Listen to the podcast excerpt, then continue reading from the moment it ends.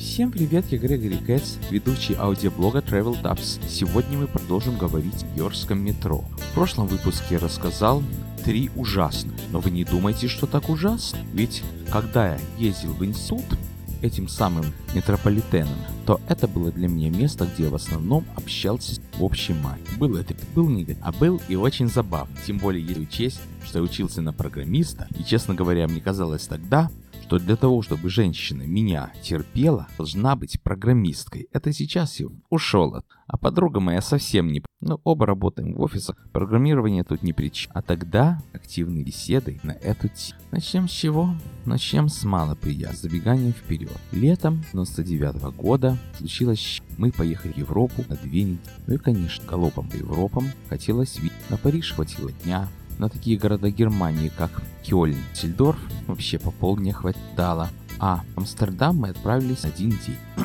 Едем мы по автобану. Поля, в них посоровы, растут зернокультуры. Вот проехала шина, в ней сплошные свиньи. А на переднем сиденье экскурсант сидит. Она была на машине и говорит, наши братья, от интереса. Вспоминаться что-то стали мне одни ужасы. То, как в Одессе на пляже, мне пчела чуть не залетела в рот, а оказалось это мух. А потом вспомнилась одна нью-йоркская пчела из нью-йоркского сабвея. Вот не знаю, как ее звать. Она попалась мне в собеседники на остановке, которая называлась тогда Pacific Street. Сейчас она называется Atlantic Avenue Баркли Центр. Это самый центр Бруклин. Тогда был там только вокзал пригород, теперь там ТРЦ построен. ТРЦ Atlantic Mall, куда я надеюсь попасть и сегодня. И о чем мы с этой девицей говорили? Ну, она рассказывала, что она оканчивает школу Мэдисон, есть такая школа у нас в Бруклине, что она потом пойдет в PS University учиться на финансе. И говорит, что это мне не очень интересно. А как ты думаешь, много ли среди программистов женщин? И тут ее понесло. Она сказала, что ни одной нет. И с такими взглядами на жизнь, как я, Лучше, ну как бы вы думали, что делать? Лечиться или чему-то другому учиться. Хотя вру, она сказала, что знает одну программистку, которая закончила за полгода курсы и нашла работу на 50 тысяч. То есть понятно, что у девицы в глазах денежный знак. То есть такая, что ничего кроме денег ее не интересует. Да уж, а может мне уйти из программирования? Да хоть в те же самые финансы. Не все же в финансах такие вот злобные злюки, как она. Ведь один мой приятель, Илюша, был математиком, и, между прочим, мне на примере одной золотой книги еще в Одессе рассказывал, как устроен и работает компьютер, окончил институт на математика, попутно курсы программистов, а работает он кем? Финансовым прогнозистом, то есть умный мальчик-математик, программист, окончил работу, а заказчик кто его? Финансист и вся семья его, как потом оказалось, финанс поют романс. И еще, ну как бы вы думали, какая модная песня была тогда? Александр Буйнов «Мои финансы поют романс». Да и в программировании достаточно было тогда змеев и змеюк. А я этой девице еще говорю, что я, кажется, уйду из программирования. Я пойду в Ленинградский Институт железнодорожного транспорта. Ну, Санкт-Петербургский тогда уже был. И спросила, чем занимаешься. Вот есть вот такая тачка. Еду по рельсам, отстукиваю всякие ритмы, алгоритмы. И смотрю, как рельсы работают. Он говорит, ты что, прикалываешься? Нет.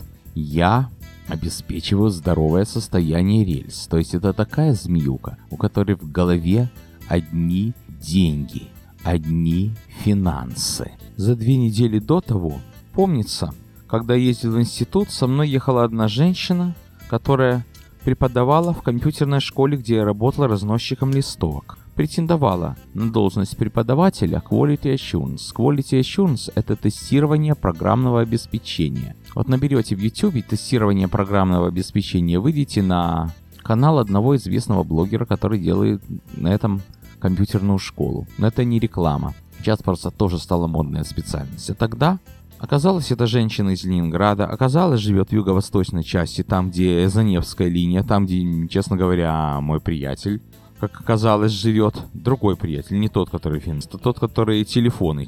Там седьмой трамвайный парк, и когда я там не был, вернее, там речной вокзал. Вот чем мне приятен этот район. Это не важно, откуда на Ленинграде, важно то, что она человек.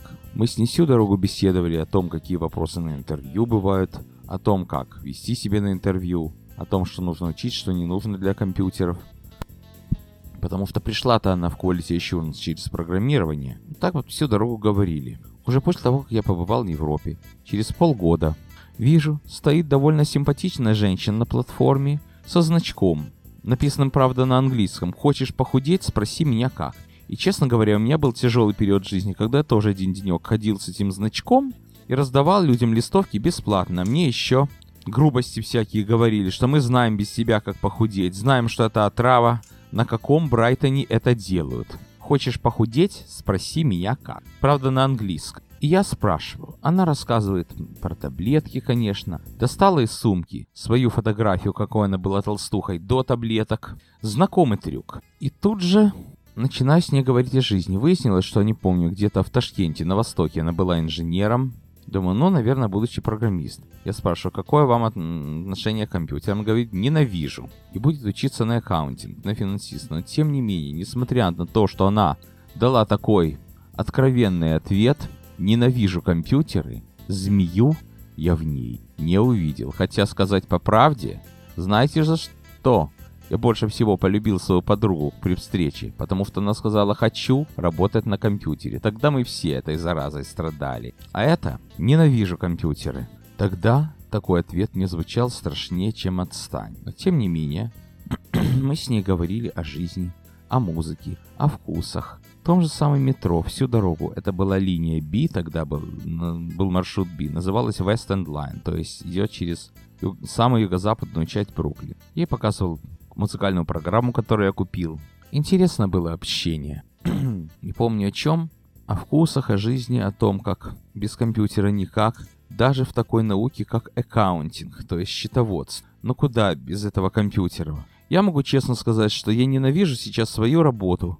И на то, что мне приходится круглые сутки за компьютером сидеть, никакого хобби, никакого креатива. За что это все любить? Так что права она. Тем не менее, продолжал как танк идти к диплому по программированию. И, честно говоря, диплом получил свой, потому что у меня тогда был драйв к этому. Не будь у меня такого драйва, как тогда, может быть, до сих пор я был бы не дипломированным. Что еще? Кого еще встретил? О, буквально за неделю до того, тем же маршрутом езжу на той же остановке Пасифик, только не в том зале, который идет в сторону Манхэттена. Ой, где поезда идут в сторону Манхэттена, а в том зале, где поезда идут в сторону Бруклина, Бейриджи, Кони-Айленд. Стоит на платформе мой друг Дима. Там два слова ему сказал, и напротив нас нарисовались такие вот два козырных программист, вернее не программист, а один из них database администратор, второй системщик. Такие крутые, такие козырные, что подойдешь к ним, начнешь разговаривать про свои планы в науке, тут же это шлют. Правда, сейчас у меня такое подозрение, что они стали хозяевами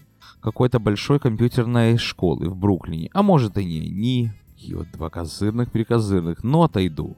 А я же недавно из Европы приехал. У меня в кармане расписание поездов из Европы. Начинаю его прикладывать к стенке поезда. И сидит рядом русская женщина, я говорю, это новое расписание этого поезда. Франкфурт, аэропорт, Кёльн аэропорт, не знаю куда. А женщина, такая вот на вид лет 60, держит книгу туристическую про Нью-Йорк. Я тихо и деликатно интересуюсь. Вы, наверное, здесь туристы? Она говорит, нет, я здесь... Но к нам приезжают друзья из Сан-Франциско, я хочу выглядеть как экскурсовод. Я сразу вспомнил, ну как бы вы думали, что? Европу, поездку в Дуссельдорф. То, как мы туда приехали, не успели сойти с трапа самолета, вернее пройти зону контроля, получить багаж, тут же встречает мамина одноклассница нас и начинает рассказывать все про город. Чем он известен, что в нем интересного. Начинает говорить, что быть в Германии не посетить Дуссельдорф – это грех. Я еще с дуру привез дрова в лес, я еще напечатал тогда фотографии Дуссельдорфа, и там с трамваями и так далее, сую и говорю.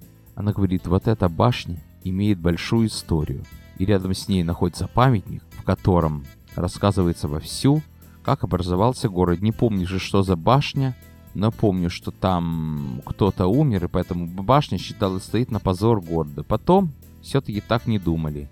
Ой, история у них такая запутана в Европе, что попробуй разберись. Далее, если говорить о Диссельдорфе, это очень интересный город. Там и трамвай, и метр трама. Недавно там трамвай упрятали под землю. Потом приезжаем к родственникам в Германию. И муж моей тети говорит, я здесь уже почти все объездил за два года. Но знаете, те, кто только приехали, видят больше, чем те, кто 20 лет. Но когда живешь, когда есть машина, когда есть желание, есть драйв, так все видишь. А вот в Дюссельдорфе мы не были, потому что смотреть там нечего. И пошел научно но кончилось дело тем, что все остановились на консенсусе, что смотреть там есть что.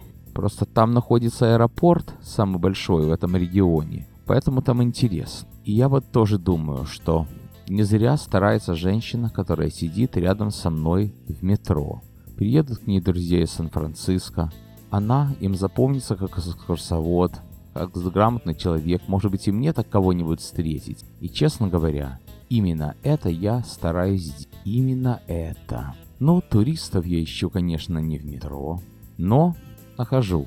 О, и однажды мама мне говорила, что вот на том самом перегоне, где я знакомился с людьми, ей снится, но в полудреме снится такой сон, что есть там красивая станция Маяковская, ну типа Маяковской, и там красивые двери, но на самом деле всего этого нет. Так что мечтать, друзья, не вредно. Ты что, вспомнил, что у нас была такая серия метрокарт? Это целая отдельная песня. Это контроль оплаты. У нас токены огромная коллекция. Метрокарт это проездной ввели с 97 -го года. Вернее, сначала была без пересадок на автобус, потом с пересадками. 4 июля 97 -го года по сей день. Есть разные варианты. И есть разные серии по дизайну.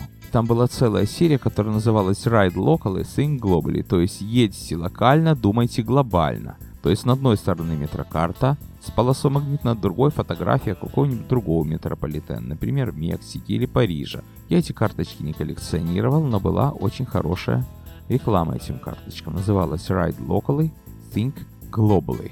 Путешествуйте локально, думайте глобально. Но вот еще одно событие, которое произошло, допустим, не в метро, но в то же время, которое для меня было не менее значимое, чем те встречи в метро. Я вам рассказывал, что у меня был один собачий семестр, прямо скажем. Весна 2000 года. Это не только мысли по поводу невозможности, или возможности там будущей женитьбы мучили. У меня было два дурнющих, вернее тяжелейших предмета, которые еле тянул, в конечном итоге провалил. Ну и приятные предметы были. Одним из них была этика и компьютерный мир. Не помню, как оно называется, что-то. Забыл уже. Этика и технология, кажется. Преподавал обычно этот предмет Давид Каплан. И к нему была всегда очередь. На этот предмет была очередь на три семестра. Это был предмет любимый, полезный, нужный. Этот Давид не сильно давил отметки, не сильно зажимал там двойки, F-grades или не знаю как.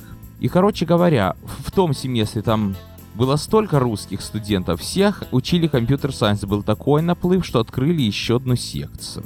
Так вот, закончился этот семестр, и вдруг я впервые за 8 лет в Америке, как тогда было, встречаю человека из моей родной 37-й школы города. И как бы вы думали, кто это? Это преподаватель того самого предмета этики и философии. Тот самый Максим Вак, который вел вторую секцию, которую открыли в честь того, что Дэвид Каплан был перегружен. Интересный преподаватель, интересно нам все объяснял. Вот как, например, вот такой философ, как Кант, посмотрел бы на хакерство. Как Сократ посмотрел бы на какую-то честнейшую сотрудницу Эллен, которая вместо того, чтобы копировать код, написала свою программу. И еще не помню что. Так Достоевский посмотрел на какой-то другой, не помню, честный или нечестный, порядочный компьютерный кейс. Интересный был предмет, интересный преподаватель Максим Вак. Но самое интересное было, когда он сделал этот самый финальный экзамен. Пришли там одни русские. Мы говорили по-русски. Как на родине можно было преподавать? Говорить на русском. И он мне спрашивает, ты с Одессы? Да, какой-то школы, 37-й. И тут Началась река воспоминаний. Вспомнили многих преподавателей. Кто что привел, кто не вел. Выяснилось, что он в 79-м окончил году школу, а я только в 85-м поступил. Конечно, общие нашлись, но скорее было больше разногласий, чем сходств. Помню, мы говорили об одной моей учительнице, не помню какого предмета, но я очень не любил этот предмет и вел себя там на этом предмете откровенно нагло. И выяснилось, что преподаватель эту учительницу тоже знает. Ну что могу сказать? Не плюй в колодец. Как говорится, пригодится воды напиться. Не знаешь, как судьба и с кем тебя сведет. Сегодня я могу не любить предмет, скажем, математику или историю, а завтра она может понадобиться. Просто так, что без нее никак. Вот я сейчас работаю с проектом по иудаистике, в школе что-то она мне совсем не шла, я спал на этих предметах. А вот полезнее было бы, если бы я эту иудаистику знал. Конечно, полезнее, так что не плюй в колодец, который называется Нью-Йоркское метро. На сегодня все, с вами был Грегори Кэтс.